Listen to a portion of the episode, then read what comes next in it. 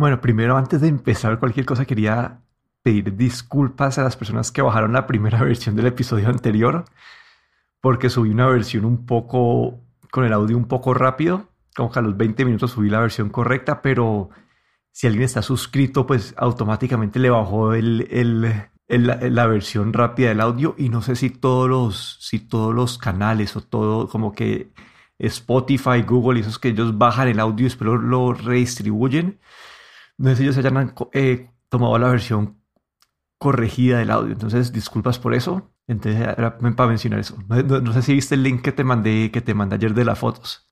Sí, sí, vi el, link de la comparación y, y, me salió que el que más me gustaba mirar el Samsung Note 10 Plus, creo que era. Que me, me yo no, bueno, no, no, no, no, no sabía cuál, cuál me iba a salir, obviamente, pero parece que para mi gusto ese era el mejor. Sí, es que, bueno, me, cuando me encontré una página, creo que una página española que llama como, bueno, no sé cómo pronuncia, como que Chataka, no sé, ah, ¿has escuchado? Sí, sí, sí Bueno, tenían, ellos tenían una comparación y, y traté de combinar pues esa comparación que ellos hicieron con, con el modelo que hizo MKBHD el año pasado, donde era a, ciegas tratar de, de escoger tu, tu smartphone favorito. Entonces monté ese, esa mini web app que la pueden encontrar en tecnocracia.com.co slash fotos. Vamos a dejar el link en, la, en, las notas del show. Pero es para, ahí ustedes pueden entrar y van a ver siete como siete comparaciones y pueden votar pues por la que por el que más les gusta. Hay cuatro versiones de las fotos que pueden para ver diferentes técnicas o diferentes escenarios de las fotos. Y mi idea es pues saber si, si, si logramos ver de una forma un poco medio científica cuál es la página, eh, cuál es el celular que más nos gusta, pues la cámara del celular que más nos gusta. Entonces, para, para probar eso. ¿Y a ti cuál te salió? No, pues yo, no, yo, yo, todavía no lo he hecho así bien, porque yo lo estaba, pues cuando te lo mandé estaba probando todavía. La vez que lo hice también, cuando lo hice también me salió el Note 10. Cuando lo hice, pero pues, no, no, lo he hecho a detalle, que estaba como que probando que no tuviera bugs o algo así antes de, antes de empezar a, a, distribuirlo. Vale, pues será cuestión de volverlo a probar. A ver. Bienvenidos al episodio número 89 de Tecnocracia. Aquí Daniel Dorronsoro. Y aquí Guillermo Ferrero. Bueno, el episodio de hoy es un poco variado. Vamos a, a hablar desde carros eléctricos hasta tablets, hasta un teatro entonces, pues sí, vamos a, y yo creo que empecemos por, para mí el más grande de todos los anuncios fue el, el del carro eléctrico, el Cybertruck de Tesla. Dame tus primeras impresiones antes, antes de que yo, yo me meta ahí. A ver, eh, bueno, eh, primero de todo, pues no es el, el, tipo de coche o de carro que yo conduciría. Eh, está bastante lejos del, del, tipo de coche que se utiliza en Europa. Eh, muy, diríamos, muy americano y un poco exagerado incluso el diseño. Y bueno, y la demo fue bastante graciosa. Sí, yo me lo estaba viendo en vivo y lo que pasa es que sale, bueno, es una, es como, no sé, eh, es, entran y bueno, es como un show de luces así increíble, sale Elon Musk, hace una mini introducción y de la nada pues sale el carro y toda la audiencia como que se ríe y esperan que él diga, jajaja, es un chiste. Y, ningún, y él como que, él se queda serio y me dijo, sí, este es. Y la gente como que no, no, no, nos estás molestando, mostrarnos el de verdad. Bueno, después ya sigue el show, la gente ya empieza a caer en cuenta que ese es el de verdad. Y bueno, describamos un poquito qué es lo que mostraron. Mostraron un, es un pickup truck, una camioneta de Volco, no sé cómo, cuál, cuál, es en español, cómo más se le dice, pero es un carro que parece un triángulo, es bastante angular, es un diseño completamente diferente al de cualquier otro pickup truck. Y aquí hay partes de ingeniería, hay partes de diseño, hay partes de mercadeo. Todas tienen un impacto en lo que pues, puede significar este, este, este diseño. Entonces, primero quiero empezar como dando una descripción de lo que es. Es una camioneta, pues, no tiene curvas, básicamente, todos son ángulos. Es un pickup truck con seis puestos, pues en dos, dos bancas de tres. Eh, tiene un, un, cajón, un volco relativamente pequeño, donde puedes meter como una cuatrimoto, pero eh, van, a haber tres versiones, una con un motor, otras con dos motores y otra con tres motores. Eh, autonomías de, de 250 a 500 millas, eh, pues potencia, como sabemos los motores eléctricos tienen mucha potencia y han sido pues bastante bien pensados, tiene funcionalidades como para, para conectar un, no sé, un, equipo al tomacorriente al carro, como que no tienes que buscar extensiones ni nada, lo puedes conectar directamente al carro.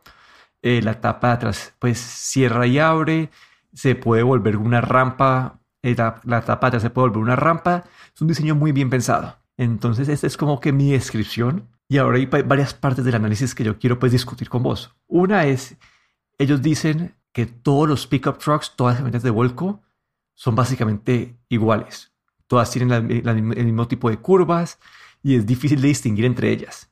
Entonces, eso es una forma de Tesla de diferenciarse en este mercado. Y la otra, pues, es, eh, no sé si el consumidor, como que el típico que compra un pickup truck, sea un consumidor de Tesla. Entonces, no sé si ellos están aquí tratando de de hacer un diseño completamente diferente para encontrar su nicho o no sé, no sé si, si este diseño vaya a ser bien pues vaya a aplicar bien para este mercado. Ya llevan 200 mil precompras. Toca mencionar que las precompras es un depósito de 100 dólares.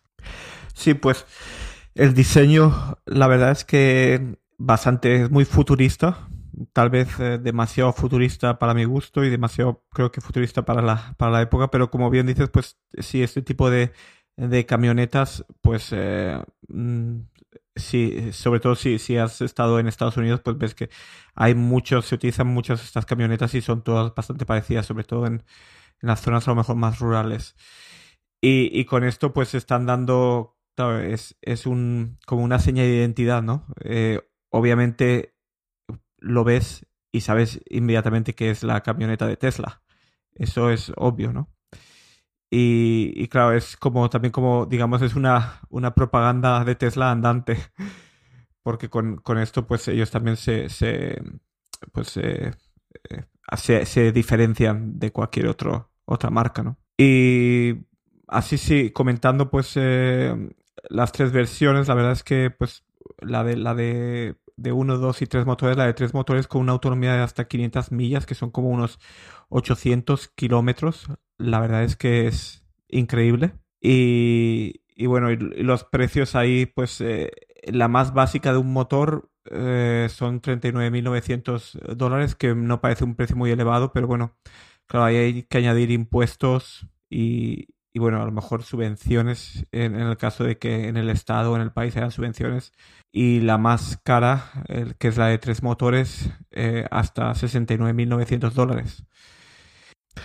No, y bueno, yo creo que esto está muy, muy eh, enfocado al, al, mercado estadounidense mm, o, a, digamos, América del Norte.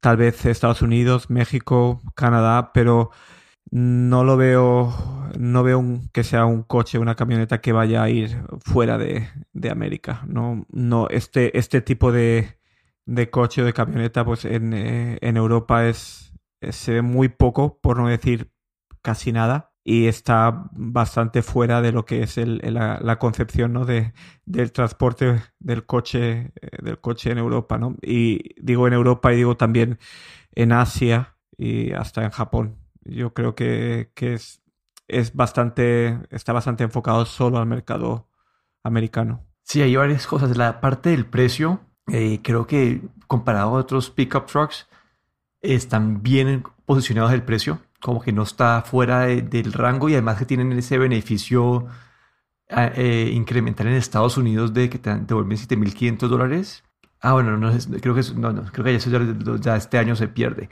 Pero bueno, igual tiene un beneficio, eh, está bien posicionado de precio y creo que, como dijiste, es 100% posicionado para Estados Unidos. En Estados Unidos los cinco carros más vendidos son todos pickup trucks.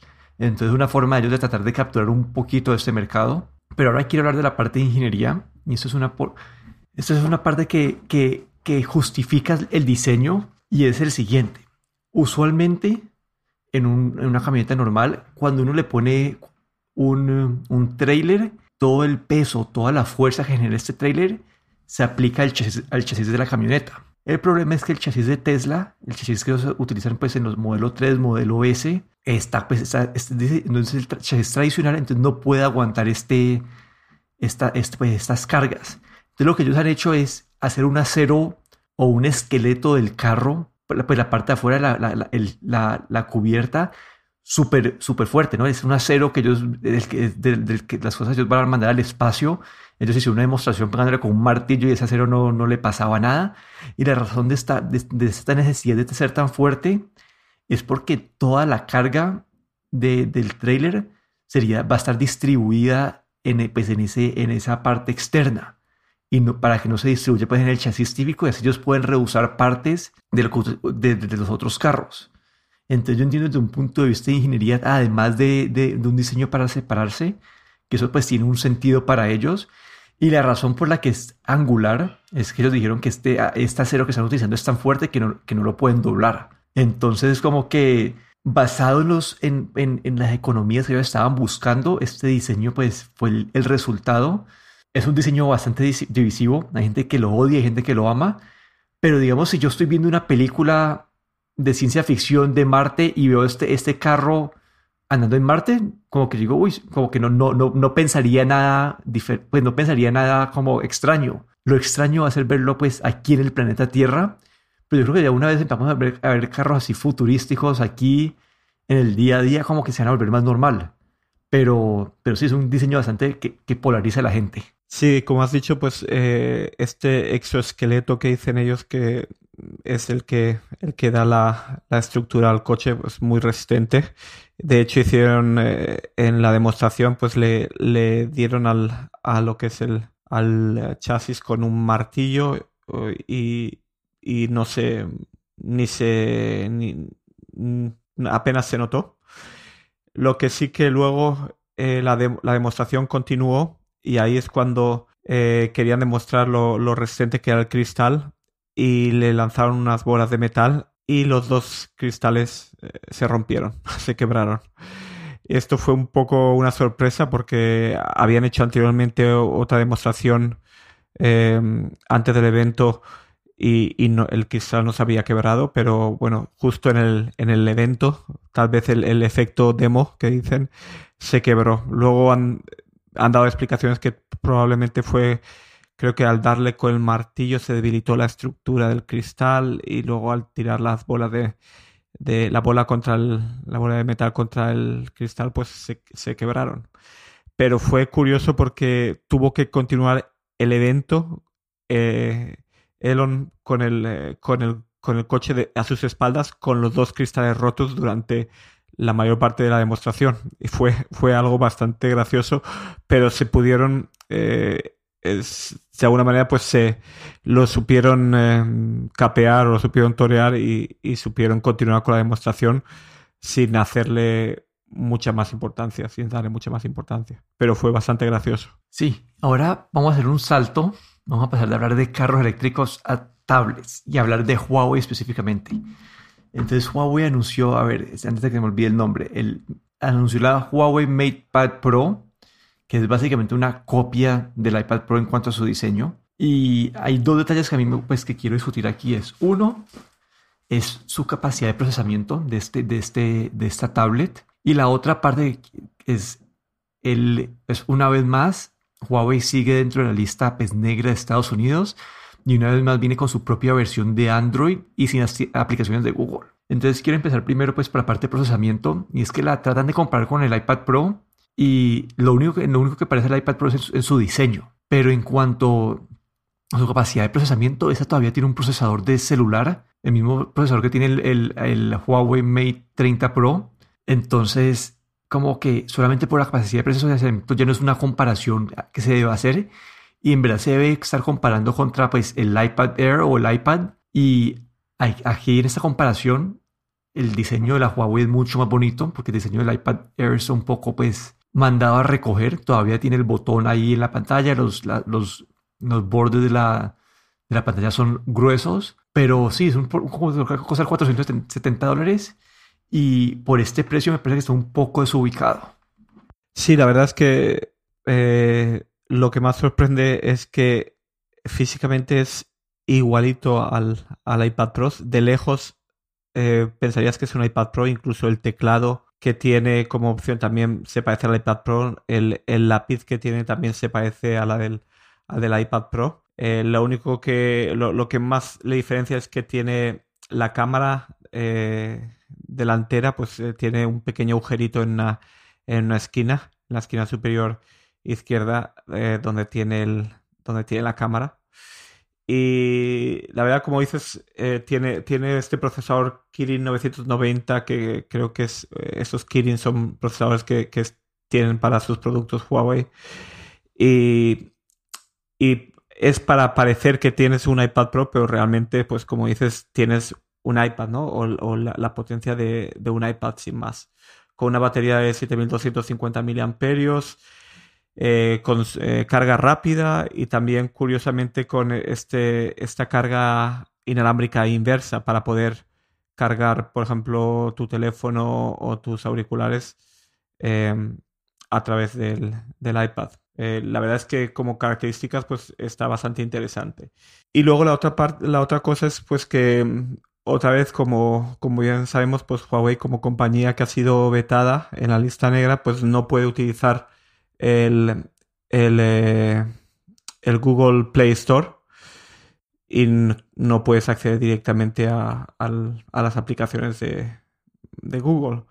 Pero bueno, en, en este caso, pues para, para, lo que es el mundo Android, pues hay otras, otras eh, tiendas de aplicaciones que pueden, digamos, resolver este, este problema.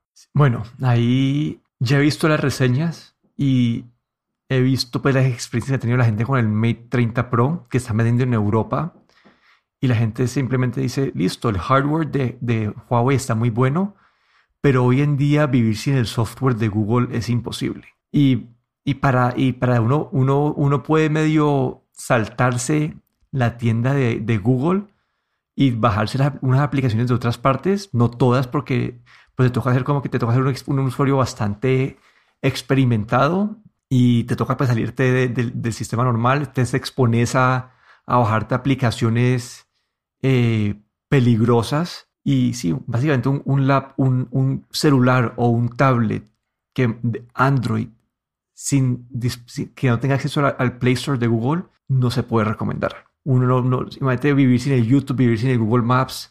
Eh, eh, y básicamente, al menos ser un usuario pro, es vivir sin aplicaciones en, las tiendas de, China. Entonces, vivir sin Netflix y otras aplicaciones. Si sos un usuario en China, Huawei tiene su tienda en China que es mucho más completa.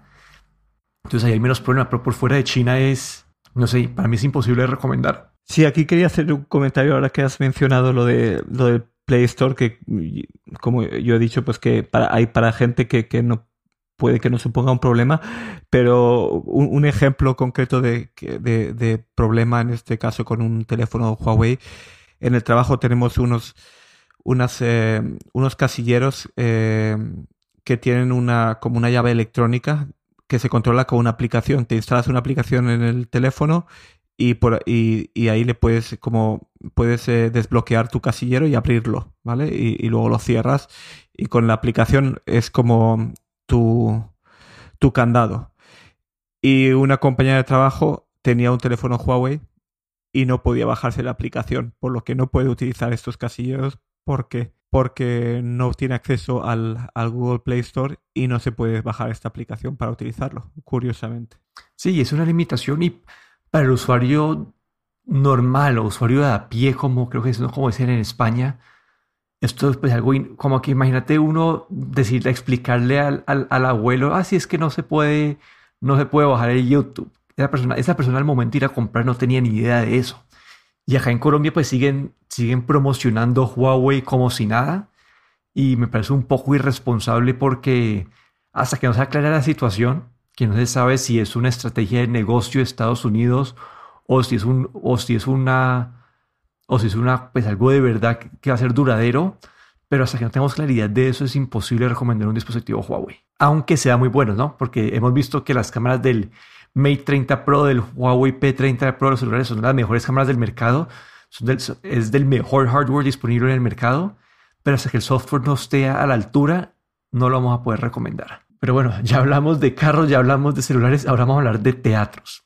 Esta, noticia me la compartiste vos, no sé si querés presentarla. Sí, me pareció bastante curioso, ¿no? Em, eh, en Netflix, pues eh, sabemos que, en los últimos años pues está produciendo muy buenas películas, incluso películas eh, ganadoras de Oscar, películas que, con nominaciones. Y los Oscars, por ejemplo, obliga a que y, bueno, no, no solo los Oscars, sino otros certámenes como el Festival de Cannes, donde Netflix no ha tenido tan buena acogida, ¿no? Eh, obligan a que las películas eh, hayan sido mostradas en teatros de cine o en, salas de cine.